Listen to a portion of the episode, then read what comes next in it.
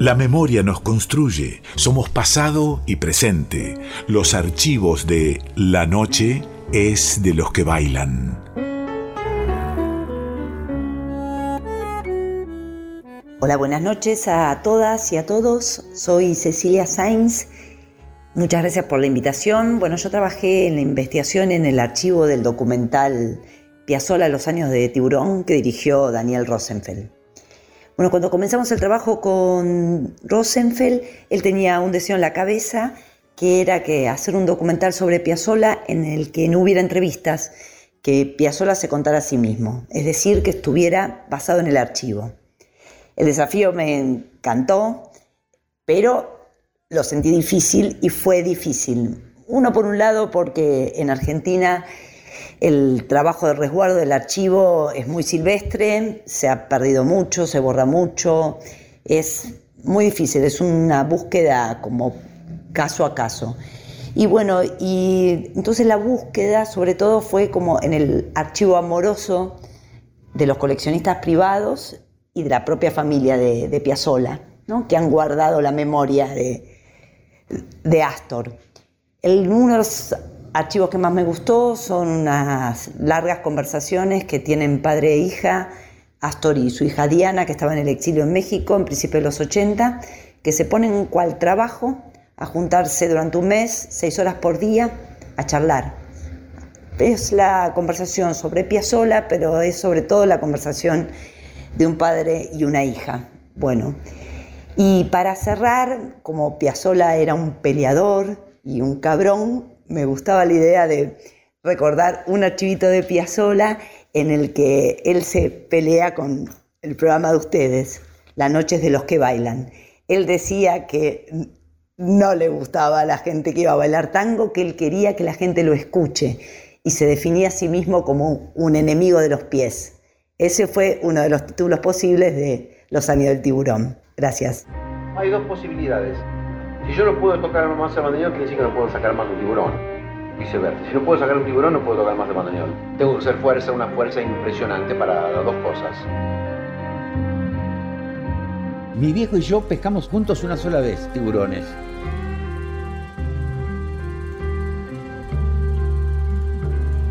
Estás dando un paso atrás. Esas cinco palabras significaron 10 años, más de 10 años de silencio entre los dos es totalmente distinto a lo que fue el tango hasta hoy. O sea que hay un cambio armónico, un cambio rítmico, es mucho más excitante.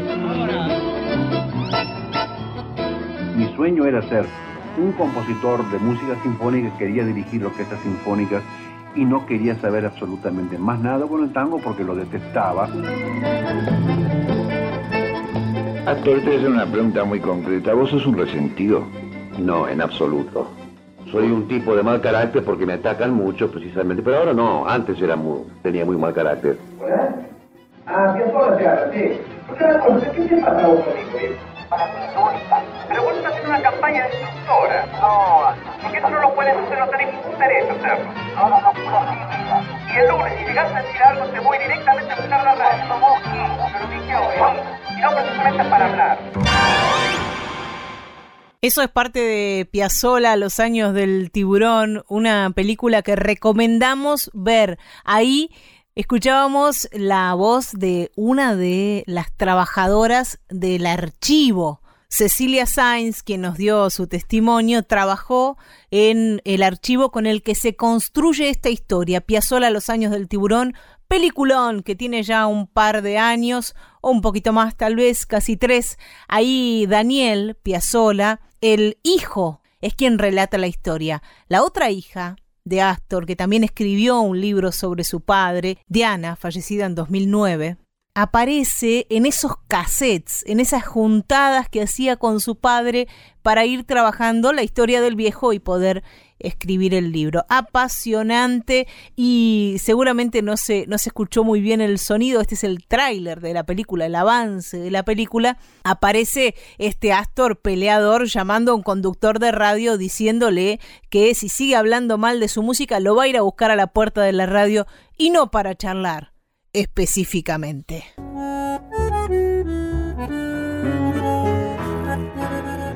Escúchalo acá a Astor Piazzolla en México, una entrevista que dio para el canal de las estrellas en el año 1984. Maestro Piazzolla, eh, a usted se le conoce como el zar del tango y sin embargo parece estar en contra del tango, del tango clásico por lo menos. Es así. No, no es cierto porque no, no estoy en contra. Simplemente yo tengo mi posición que es hacer una música diferente. El problema es que en Argentina todo se puede cambiar menos el tango. O sea, el día que se me ocurrió a mí cambiar fue una especie de, revolución. O sea, el, tango es considerado casi una religión, es como una secta, hacer siempre lo mismo, estar dentro de un, de un círculo así eh, que uno cree que no tiene salida. Así que a mí se me ocurrió cambiar y tuve muchísimos problemas. Lo sigo teniendo aún hoy, porque el, pueblo sigue siendo lo mismo, el pueblo no cambia. La mayoría le gusta lo que es no pensante y la minoría le gusta pensar.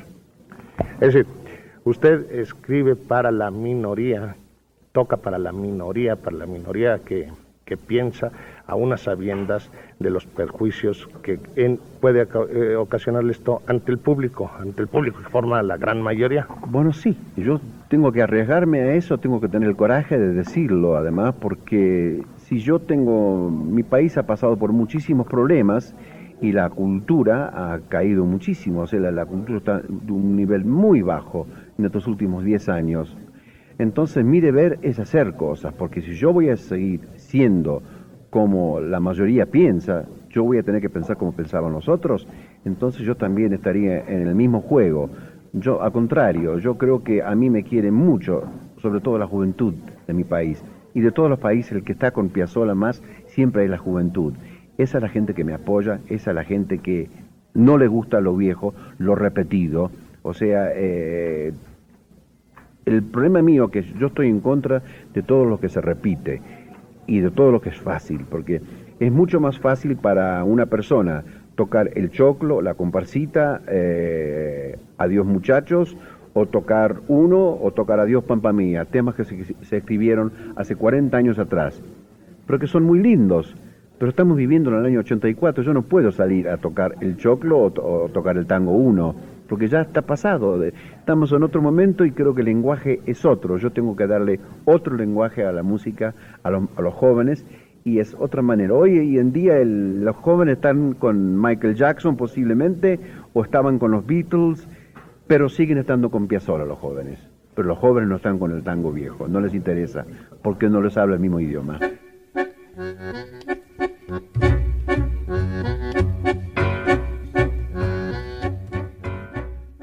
Astor Piazzolla, ¿es correcto que digamos que usted se vuelve a reunir con Roberto Goyeneche? Sí, en un sentido sí, vuelvo a reunirme con Goyeneche porque la primera vez que yo grabé, en este caso yo grabé la primera vez, única vez con Roberto Goyeneche en el 71, más o menos 72, hicimos Balada para un Loco y Chiquilín de Bachín, pero esta es la primera vez que nos presentamos en directo con Roberto y el quinteto. O sea que para la gente que está un poco confundida, que no, no conoce bien la trayectoria, esta es la primera vez en público con Roberto Goyeneche. ¿Vuelve a cobrar sentido para usted la voz humana con su música?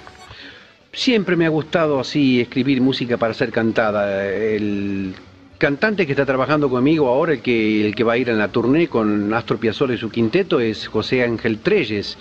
Así que, y Treyes mismo, sabiendo que va a cantar Roberto Goyeneche, eh, dice, para mí eh, Goyeneche es Gardel, o, sea, no, no mostró ningún tipo, digamos, de, envidia sentir que, que, Goyeneche iba a cantar con el quinteto. yo creo que todos sentimos un gran respeto. Para mí, que cante Goyeneche con Piazzola realmente es un gran honor, una gran emoción.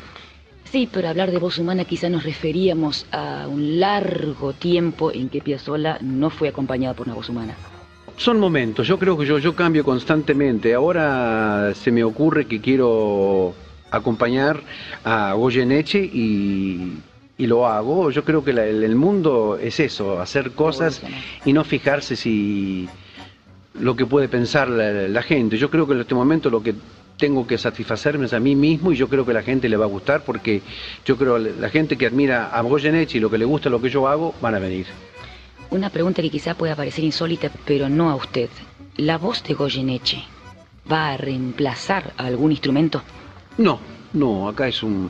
Goyeneche es un cantor de tangos, es un gran cantor de tangos, yo creo que después de Gardel es el más importante, a mi juicio, y no es un cantor así como una voz, no, no, no, como un instrumento, digamos, dentro del quinteto. Es un cantor, yo quise hacer con un cantor de tango, yo no, no, no, no quise un, melodista, eh, en este caso elegí Roberto por eso. Marzo de 1982. Astor Piazzolla hablaba con la televisión sobre un material que hoy es un clásico, Piazzolla y Goyeneche en el Teatro Regina.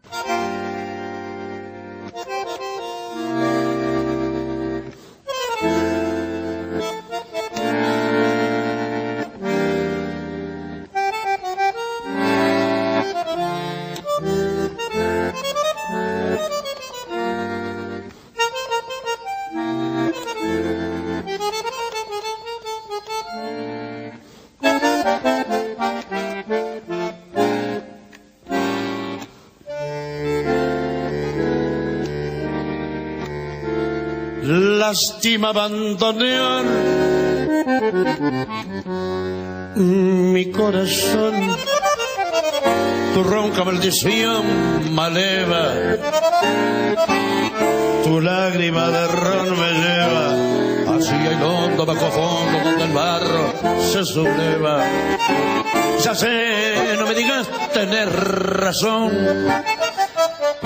la vida es una herida absurda y es todo, todo tan fugaz que es una curda nada más.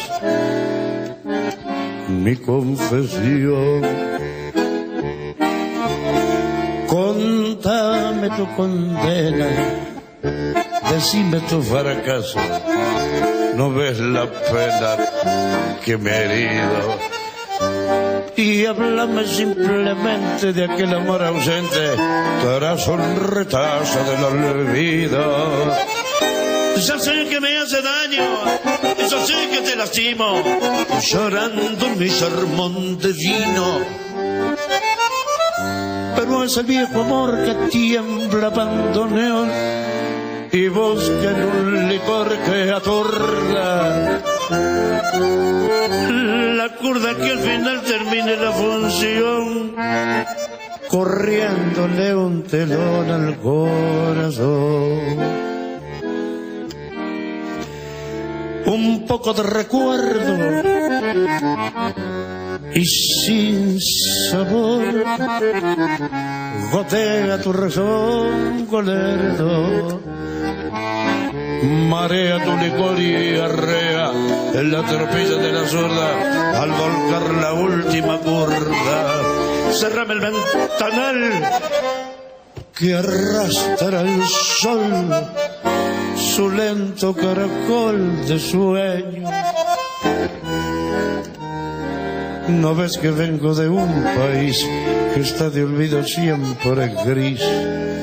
Tras el alcohol. Contame tu condena, decime tu fracaso. No ves la pena que me he herido. Y háblame simplemente de aquel amor ausente tras un retazo del olvido ya sé que me hace daño, yo sé que te lastimo, llorando mi sermón de vino. Pero hace viejo amor que tiembla abandoneón y busca en un licor que atorda la cuerda que al final termina la función corriéndole un chelón al corazón.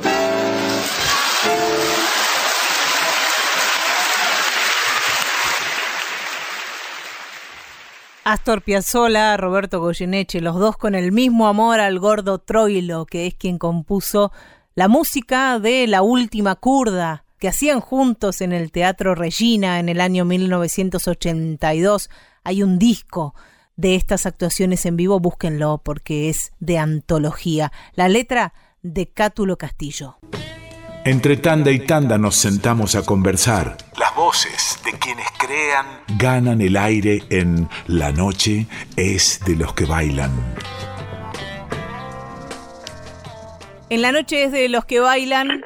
Nos estamos dando varios lujos y este es uno de ellos. Es poder hablar con una artista que tal vez ustedes se van a sorprender porque le vamos a preguntar sobre Astor Piazzolla, en principio, ¿no? Porque siempre hay muchas cosas que hablar con ella, porque estamos en comunicación con Teresa Parodi. ¿Cómo estás, Teresa? Hola, querida, ¿cómo estás? Encantada de saludarte.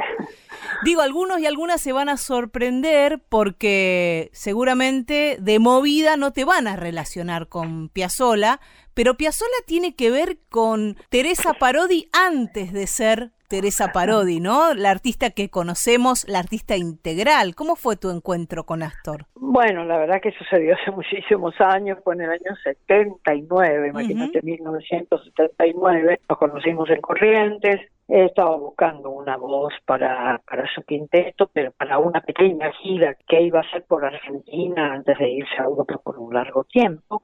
Bueno, los amigos le hablaron de mí, yo justo me venía, estaba preparándome para venir a vivir a Buenos Aires y entonces él, me, bueno, nos conocimos en una reunión que se armó especialmente, y bueno, me escuchó cantar, le gustó y entonces me dijo que cuando vaya para, le conté, me preguntó si me iba para Buenos Aires, entonces yo le dije que sí, que me iba eh, en el mes de junio y entonces me dijo, por favor, cuando llegue llamarme y me dio su teléfono, qué sé yo, bueno, efectivamente hice, eso y entonces estuve en la entrevista en su casa. Y bueno, fue, fue un encuentro muy lindo y él, bueno, ahí me, fue muy gracioso porque me dice, la felicito, va a cantar con sola Después que estuve en, su departamento y volví a la casa de mis tíos donde yo paraba todavía, porque estaba buscando el departamento donde vivir acá, cuando estaba llegando a la casa de mis tíos, sale uno de mis primos a decirme, el teléfono, teléfono hasta Yo le decía, me estás cargando si estoy viniendo de ahí. No, vení, vení. Bueno, entonces entré y era él, efectivamente, ¿no? Me llamó para decirme, la felicito, va a cantar copia sola. Me encantó. Entonces, este, e, e, era un genio, la verdad. Tenía un sentido de humor, además, tan inteligente, tan todo, Astor, ¿no? Bueno, la cuestión es que fue una experiencia extraordinaria debuté en Mendoza, fue muy importante para mí cantar y eh, compartir el escenario con él y por supuesto también con cada uno de los integrantes del quinteto de lujo. Bueno, como fueron siempre todos los grupos musicales que armó Astor, ¿no? De grandes músicos argentinos con los cuales siempre es un honor tocar, en este caso cantar, ¿no? Así que fue, fue muy movilizante para mí. Él me escuchó cantar canciones mías, porque cuando yo canté, la, vez que hablamos, yo le canté mis canciones. Y él le gustó mucho. Y él me decía, usted tiene que hacer, primero me trataba de usted, después ya no, pero usted tiene que hacer una carrera, usted es muy hermoso lo que hace. Fue muy elogioso, la verdad que, mira, me acuerdo que él me dijo esta frase que te voy a decir ahora.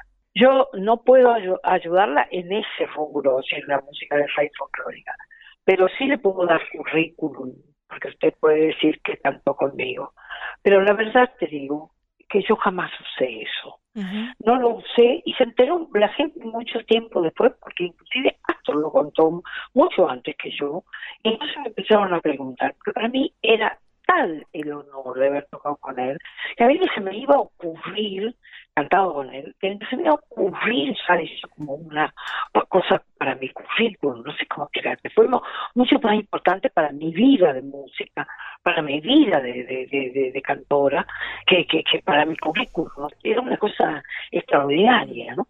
Entonces lo guardé como, como, como un, un, espacio donde aprendí, donde tuve un aprendizaje extraordinario que nunca pensé que podría tener alguna vez, ¿no?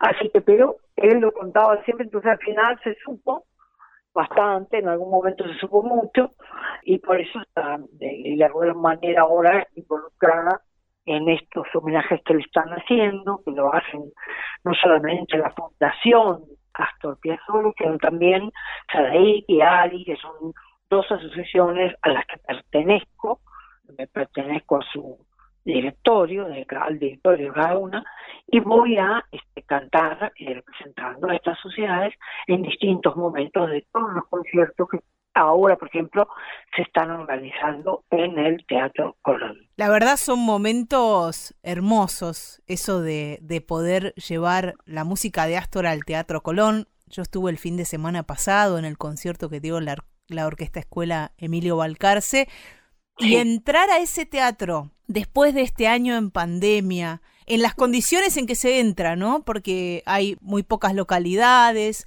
somos muy poquitos, hay una transmisión web también que es maravillosa, se ve muy, muy bien, pero es una ceremonia emocionante. Me imagino que ustedes como artistas, volver a los escenarios usuales, reales, eh, a los que veníamos acostumbradas y acostumbrados, debe ser también emocionante. Sí, mira, yo, sin ir más lejos, volví dos veces ya eh, a Tecnópolis, en Tecnópolis, donde canté una vez de invitada de Bruno Arias y otra vez ya hice un concierto justamente el 7 de marzo, ahora, este que pasó, con Ana Parada en el cierre de, de, esa, ser, de esa serie de recitales, charlas exposiciones que se llamó en, en conmemoración del Día Internacional de la Mujer, este que se llamó Nosotras Movemos al Mundo. Nosotros cerramos todos esos eventos con Ana Parada el 7 pasado, con público al, aire, al aire libre en Tecnópolis. Sí, es raro todo, porque inclusive ver al público separado, en pequeñas burbujas al mismo tiempo, primero es emocionante volver a cantar con el público, ver al otro ahí enfrente y no a través de la pantalla, ¿verdad? Que como veníamos más o menos haciendo pero también al mismo tiempo lo tenés lejos al público, ¿entendés? Es una sensación extrañísima, porque el público está lejos porque se guardan todas estas distancias, todo está muy repartido, digamos, en el espacio, ¿no? Eh, me pasó eso ahí, me imagino que lo mismo me va a pasar en el Colón cuando veamos semejante sala con poca gente, como estás diciendo vos, ¿no? Es muy fuerte, es muy impactante, eh, la forma en que ha cambiado, eh, justamente nuestro trabajo, ¿no? Es este, este, esto que es tan necesario en un, en un concierto, que es el ida y vuelta entre el público y, y el artista que está en el escenario, y la verdad es que uno extraña eso enormemente. Y la posibilidad inclusive de tocarse, pero viste que en algún momento en los conciertos, cuando hay mucha alegría, se celebra la música de un modo expresiva con todo el cuerpo, la gente se acerca al escenario, te tira la mano, vos se la pasas. Es muy hermoso todo eso que es un ritual extraordinario que existe en los conciertos en vivo. Indudablemente eso vamos a tener que olvidar por un largo tiempo. Sí. El concierto, el que viene ahora, ¿no? Del que vas a participar por esta serie de homenajes Piazzolla 100 años que se va a hacer en el Teatro Colón, es el del martes 16 de marzo a las 20 horas. Ahí vas a estar cantando junto al cuarteto de Facundo Ramírez. Sí, sí porque también este año se cumple 100 años de el nacimiento de Ariel Ramírez. Sí. Y también de Jaime Dávalos, mira qué trío. De Jaime Dávalos, sí, por supuesto. Mira qué trío. bueno, que eh, eran estos señores que nacieron hace 100 años. Bueno, lo cierto es que entonces la fundación, como Facundo Ramírez hizo en un momento un disco muy hermoso, que de un lado era Piazzolla y del otro lado su padre, Daniel. Este, entonces lo invitaron a él para de algún modo incluir esta, pequeña celebración también de los 100 años de Ariel en esta serie de conciertos para Piazzolla. Entonces, este, yo voy a cantar, efectivamente con Facundo, esa primera vez en el Colón, voy a cantar en nombre, eh, representando también a Sadei, voy a cantar dos temas de Astor y dos temas de Ariel Ramírez con Facundo Ramírez. Y después el 18 voy a cantar con el maestro Malvicino, sí. el, maestro Malvicino, Horacio Malvicino, que fue quien tocara con esta persona, que además va a volver a tocar con la guitarra que tocaba con toda esta persona. Qué hermoso. Va, va, a ser muy emocionante ese momento también, creo que para él y para todos los que lo acompañemos. Voy a cantar también un tema de invitado del maestro Horacio Malvicino y en esa oportunidad, esa parte de la organización de los conciertos le corresponde a ADI, que es la Asociación Argentina de Intérpretes. Así que es para mí un honor poder participar de esas dos jornadas en esta conmemoración que estamos haciendo del querido, entrañable, inolvidable irrepetible Astor Piazzolla. Y por otro lado, nos contó un pajarito que estás grabando un disco, ensayando, preparando, o sea que se vienen canciones nuevas. Sí, se vienen canciones nuevas. Yo compuse mucho en este tiempo de, de cuarentena, fue un refugio para mí la música una tabla de salvación, te voy a decir, maravilloso para mí eh, aferrarme a ella y poder transitar los muchos meses que no pudimos hacer absolutamente nada para estar en la casa, cosa que me parecía absolutamente importante, que la hacía conciencia, como la sigo haciendo, cuidándome, no sentía, pues una persona mayor de 70 años y, y me estoy cuidando siempre, inclusive ahora que estoy ensayando un montón de cosas con todos los protocolos necesarios, precisamente para, para bueno, para cuidarme y cuidar a los que están conmigo, ¿no? Así que la cuestión es que, es que estoy en, en esa en esa etapa preparatoria del disco, ya ayer tuve el primer ensayo, porque yo ensayo con mis músicos y luego entro a la grabación, como si fuera que vamos a tocar en vivo. ¿no? ¿Y de qué hablan esas canciones? La verdad es que he vuelto con mi música muy fuertemente a mi tierra, me aferré mucho a ese sol de mi tierra, encerrada en un departamento, aunque grande, pero departamento al fin, viendo el cielo recortado por la ventana y, y, el, y, el, y, el, y el, bueno, y los otros edificios. Y, y a veces este, la gente en los balcones como saliendo para mirarse con otros aunque sea a la distancia y la verdad es que fueron meses muy duros y yo sentí que mi música me, me llevaba al sur de mi tierra ¿no? al verde de mi tierra a la música del agua de mi tierra entonces me volvió mucho esa, ese paisaje en música vuelto música y me aferré mucho a eso y la verdad que fue muy hermoso para mí componer todo lo que compuse en estos, en estos meses que voy a compartir con, con la gente ahora. Estaremos esperando con, con ansiedad Bueno. ese, ese disco que se viene, Bueno. las, las nuevas canciones. Y para cerrar, estaba pensando, ¿no? Ahora que se habla tanto del feminismo, de los lugares que deberíamos ocupar las mujeres, vos fuiste funcionaria. ¿Y cómo fue para vos esa experiencia desde tu lugar de mujer, ¿no? De mujer que toma un rol protagónico, más allá del rol protagónico en el que te conocemos, que es el de artista, un rol de mucho compromiso, de mucha responsabilidad, y que has salido de ese rol y has vuelto a tu, a tu fase artística, no te has quedado ahí tampoco. ¿Cómo fue para vos esa experiencia? Fui funcionaria dos veces en mi vida. Una, hace muchos años, eh, en el gobierno todavía de Jorge Tellerman en la ciudad de Buenos Aires, fui directora general de música en la ciudad de Buenos Aires, cuando Tellerman era jefe de gobierno.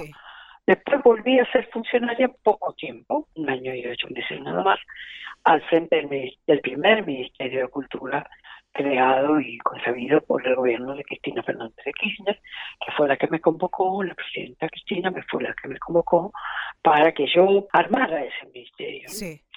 Este, porque era hasta ese momento secretaría de Cultura y ella quería transformarlo en ministerio y me pidió a mí que hiciera ese, ese trabajo. La verdad que para mí fue maravilloso hacer ese trabajo, disfruté enormemente de hacerlo, fue un, un gran compromiso, pero era para todo el sector y creo que para el mismo pueblo argentino era muy importante. Y por después, bueno, ah, también asistimos, vivimos cuando se la degradó nuevamente Secretaría, pero por suerte ahora nuevamente es Ministerio de Cultura. Me gustó mucho trabajar en eso, así tanto como me gustó volver a mi música. Fue muy, muy, muy importante, muy hermoso, pero la verdad es que mi lugar es de la música, yo amo esto que hago, no lo puedo evitar, no puedo ni quiero evitar hacer música y componer, trabajar y cantar, ¿no? Salvo que cada el cuerpo no me lo permita, ¿verdad? Este, cosa que, bueno, que por supuesto aceptaré como aceptamos todos los momentos de la vida. Teresa, te agradecemos por esta comunicación, que el cuerpo te lo permita muchísimos años más, que haya muchísimos años más de música de Teresa Parodi y, y bueno, éxito en lo que se viene, en el disco, en las presentaciones en el Colón y esperamos ese material para cuando salga. Bueno, mi querida, muchas gracias, un abrazo grande, me gustó mucho tener esta charla con vos. Un gran abrazo. Chao, querida.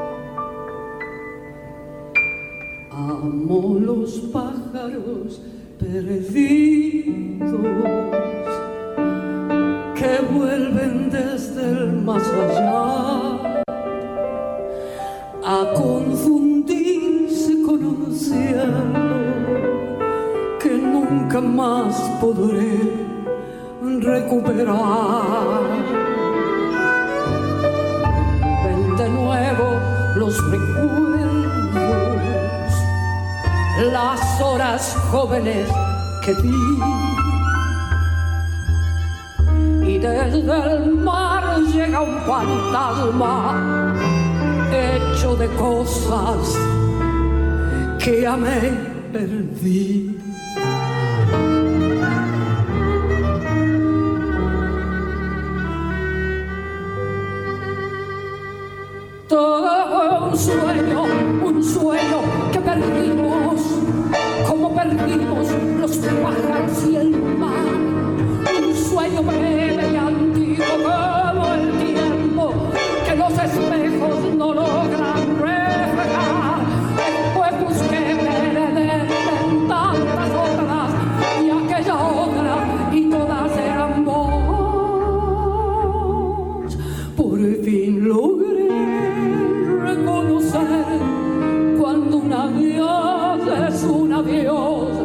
La soledad nos devoró y fuimos dos.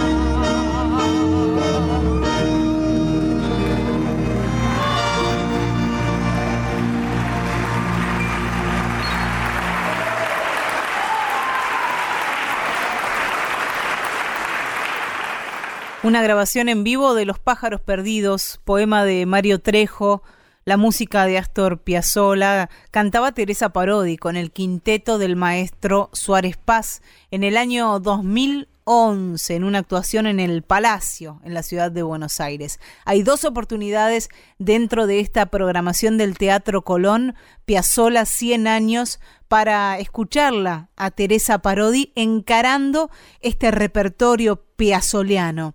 El martes, próximo martes 16 de marzo, con entrada gratuita desde las 20 horas, un concierto organizado por Sadaik, donde Teresa cantará con el cuarteto de Facundo Ramírez. Y otra posibilidad, el jueves 18 de marzo, también con entrada gratuita, organizado por AADI, por la Asociación Argentina de Intérpretes, junto al quinteto de Horacio Malvicino. Recuerden ese nombre porque en un ratito hay una sorpresa en este sentido guitarrista del el Octeto Buenos Aires y del quinteto de Astor Piazzolla, con su propio quinteto, el maestro Malvicino, artista invitada Teresa Parodi. Hay una programación impresionante en el Teatro Colón que pueden disfrutar, métanse en la página teatrocolón.org.ar porque hay conciertos piazzoleanos para todos los paladares y además la posibilidad de ver la transmisión en vivo de estos conciertos a varias cámaras con un gran sonido en el canal de YouTube del Teatro Colón, en vivo y luego pueden ver los conciertos que pasaron, una joyita detrás de la otra, homenaje al maestro Astor Piazzolla a 100 años de su nacimiento. Y en este La Noche Fin de hoy, el maestro Astor Piazzolla irá apareciendo en distintos momentos en la evocación de amigos, amigas, artistas que han trabajado con él, conocedores y conocedoras de su obra, en su música y en su propia voz. Así que quédense ahí, ¿eh? que ya viene más Piazzolla, este compositor, este artista que hizo de la música de Buenos Aires un sonido universal. Entre tanda y tanda nos sentamos a conversar. Las voces de quienes crean ganan el aire en La noche es de los que bailan.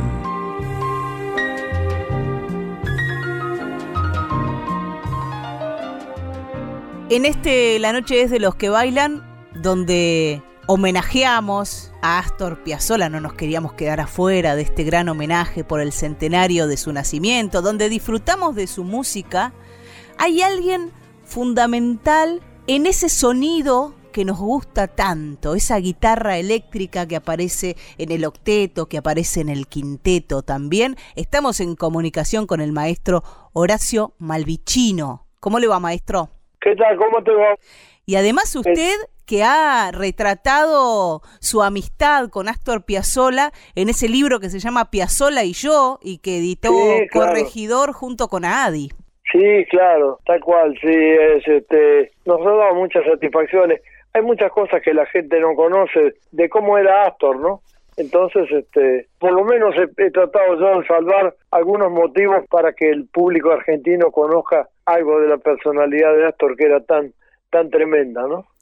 Y ahí aparece en este libro, en los agradecimientos, un nombre que hoy tenemos que evocar en este centenario, Víctor Oliveros, el fana de Piazzola. Sí, vos sabés que, te digo una cosa, sí. este, eh, eh, si hay una persona que hay que destacar dentro de lo que es el origen de toda la gestión Piazzola para adelante, de que arrancamos con el octeto, es Víctor Olivero. Era un tipo que se no solo se jugaba la vida por nosotros, por los que formábamos parte del grupo, este, sino porque realmente le gustaba, se sabía los arreglos de memoria, te los cantaba todo, acá el violín hace esto, acá el, otro hace esto, es impresionante conocimiento que tenía de la, sin ser músico, ¿no?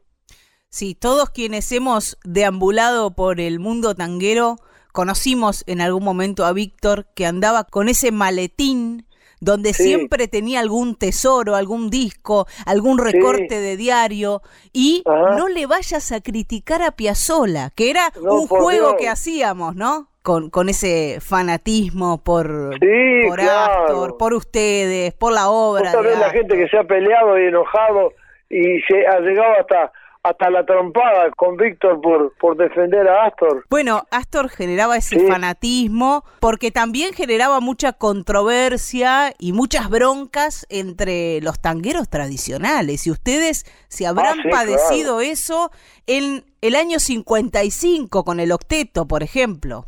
Sí, tal cual, tal cual. Imagínate, en el octeto no solo disfrutamos tocando con el octeto, sino que también sufrimos con, con todas las barbaridades que nos tiraban, ¿no? Y digamos que Astor no era mansito. No, no, evidentemente, vos sabés que tenía reacciones, si bien a veces divertidas, cómicas, llenas de humor, también tenía momentos violentos, ¿no? Bueno, el gordo Troilo no se, no se bancó más en un momento las bromas pesadas de, de Piazzola, ¿no? Ah, bueno, bueno, en eso, en ese tipo, ah, sí, ese tipo de cosas. Es una cosa tan especial de él, viste, con el octeto íbamos en una camioneta que manejaba este Astor. Sí. Íbamos en una una vez por semana a La Plata a tocar en la radio en La Plata, porque el asunto era tocar en alguna parte donde se oyeran. Entonces, este, el primer día que fuimos a La Plata a tocar, en la mitad del camino a La Plata se le ocurrió comprar una ristra de chorizo y hacer una choriceada en el medio del en el medio del campo. no te- debajo de un árbol, no te puedes imaginar. Y para que te des una idea de la- del tipo de chiste, no me olvido nunca porque ese día el gordo Franchini, que era muy pu- muy pulcro en su Sí. vestir y en, en su estar, se había puesto un traje de gabardina francesa importada impresionante, pero hecho una belleza. Y en determinado momento se acercó al pedazo de a un pedazo de elástico de una cama que habíamos hecho el fuego este para hacer los chorizos agarró una rista de chorizo se la tiró al gordo y le dijo agarrala gordo y eh, se lo tiró arriba del traje que recién se estrenaba. Mira era, era- esas cosas eran increíbles ¿eh? increíble no me lo olvidaré nunca más realmente. Maestro, usted ahí en esos mediados de la década del 50 estudiaba medicina, era Sí, un muchacho claro. de Concordia, Entre Ríos, que vivía en Buenos Aires en una pensión. sí claro Y lo llaman porque Piazzolla quería una guitarra eléctrica que pudiera improvisar. Exactamente. Claro, claro, que, que sobre todo, bueno, como venía de tantos años de estar en Estados Unidos y de vivir allá, este le gustaba mucho el jazz y entonces él quería a alguien que, que improvisara, por eso fue que cayó en el en el Bob Club que existía en esa época y le pidió a Bordiga, que era el presidente, este a ver si había algún guitarrista que leyera música que y entonces le, le habló de mí este muchacho y me cuando terminamos de tocar ese día tocábamos un rato cada uno nos repartíamos para para divertirnos ahí en la en la Human cuando me dijo quién era que yo me quise morir viste te imaginas yo Usted que era fanático de Astor. Sí claro lógicamente. Yo lo escuchaba en mi pueblo en Concordia este por Radio Splendid con su orquesta cuando tenía la orquesta típica la orquesta que se le llama del 40 yo lo seguía muy de cerca claro. Y digamos que esta idea de Astor de meter una guitarra eléctrica en una agrupación tanguera se adelanta al dúo Salgán de Lío, o sea, es la primera guitarra eléctrica que suena en el género. Sí, sí, es verdad, es verdad. Y mira, te acordaste, Delia, de, de- Delia había conseguido con plasmar un dúo que no es fácil de piano y, y guitarra eléctrica. Consiguieron cosas lindísimas, este, hacían los dos, ¿eh? Claro, pero el comienzo del, del dúo Salgán de Lío es del año 57, o sea, ya el octeto ya, ya se había estrenado, ya estaba Sí, en la cancha claro, por y, supuesto, y ustedes sí, sí. estaban tocando. Ya estábamos en otra cosa, claro, no hay duda. ¿Y cómo fue, maestro Malvicino, esa experiencia? Usted tocaba la guitarra eléctrica en una agrupación tanguera, era un pibe y había resistencias. Sí, sí, había resistencia, pero pero me gustaba la la idea de el jazz para mí tenía mucho que ver con con la improvisación, lógicamente, y se me ocurría que se podía improvisar sobre, es decir, eh, es decir con, con, con feeling jazzístico eh, en cualquier tipo de música, no hay problema. Fíjate si no los brasileros con la bossa nova, con con tantas cosas han podido han, han podido este, hacer cosas lindísimas este y no no no no hay ningún inconveniente el jazz tiene tiene una elasticidad especial para todo ese tipo de cosas que que funciona bárbaro. Así que yo para mí era era una verdadera satisfacción poder hacerlo. Y la última parte de cada uno de los temas por ahí eh, Rodríguez Luca que era un fue un adelantado dentro de lo que eran los DJs eh, nocturnos en Radio Mitre tenía esa locura por por ese tipo de música y solía pasar los discos así que era una cosa que realmente realmente se fue formando de a poquito viste se fue como haciendo de ladrillo en ladrillo hasta hasta hacer lo que al final terminó siendo no Y usted de esa agrupación era el más joven, porque estaba Franchini, Baralis, Atilio Stampone, estaba. Leopoldo El Federico. el nene Nicolini, Leopoldo Federico, claro, al principio estuvo un tiempito Pancera, y después se Pancera. fue después se fue Pancera y, y, se- y vino Leopoldo. José Bragato en el violonchelo. Estaba, estaba, estaba- exactamente. ¿Cómo era moverse entre esos monstruos? Decime, ¿y cómo sabes tanto vos de todo esto? Porque me gusta el tango, Ah, básicamente. Y me, me, me alegra mucho que lo califiques de tango, porque era uno de los graves problemas de esa época que la gente lo tomara como correspondía. Tenía un alma tanguera terrible, o tiene, mejor dicho, ¿no? Vamos a seguir discutiendo a No, Piazzolla. no, bueno, sí, ahora no, ahora yo creo que no. Yo creo que ya ha superado. Y ahora, el jueves 18 de marzo, van a estar en el Colón, o sea, usted junto a su quinteto y a Teresa Parodi como cantora invitada. Ah, sí, claro, tal cual. Imagínate que, bueno, Teresa Parodi es correntina y mi viejo era correntino, ¿no? Sí, mira, a mí se me ocurrió hacer cuatro temas de los con los arreglos originales de Piazzolla, que eso es lo bueno que tiene el quinteto, ¿no es cierto? Casualmente los arreglos de, de Astor. Así que vamos a hacer cuatro temas de lo que hacíamos con el octeto, eh, con el quinteto, así que pude armar un, un grupo muy lindo, muy macanudo, con, con Ledema de piano, con bueno, con el hijo de, de Antonio Agri. Pablo Agri. Este, que tiene la, claro, exactamente, ¿no? Con Cabarco, en fin, y bueno, así que vamos a pasar 20 minutos de satisfacción tocando esa música. Y va a ser emocionante, me imagino, volver al escenario después de esta pandemia, después de todos estos meses de estar guardados, ¿no? Y sí, claro, no hay duda, no hay duda, no te quepa duda. Yo tenía mis temores porque hace hace tres días que me, me vacuné. Sí. Porque ya estoy en edad de vacunar. Qué alegría, qué suerte. Pero por suerte no tuve ninguna... Nada. Ni, ni- nada, na- nada. Por suerte me, me he sentido muy bien, así que hoy voy a reanudar mi actividad en, en la oficina. Y nosotros veníamos hablando, maestro, del octeto, y esa experiencia del octeto duró lo que pudo durar, y luego usted se quedó en el quinteto. Claro, bueno, Astor se volvió, se volvió a ir a Francia y cuando volvió armó el quinteto y yo me quedé con el quinteto, exactamente. Así que de ahí a- de ahí para adelante siempre fue un quinteto.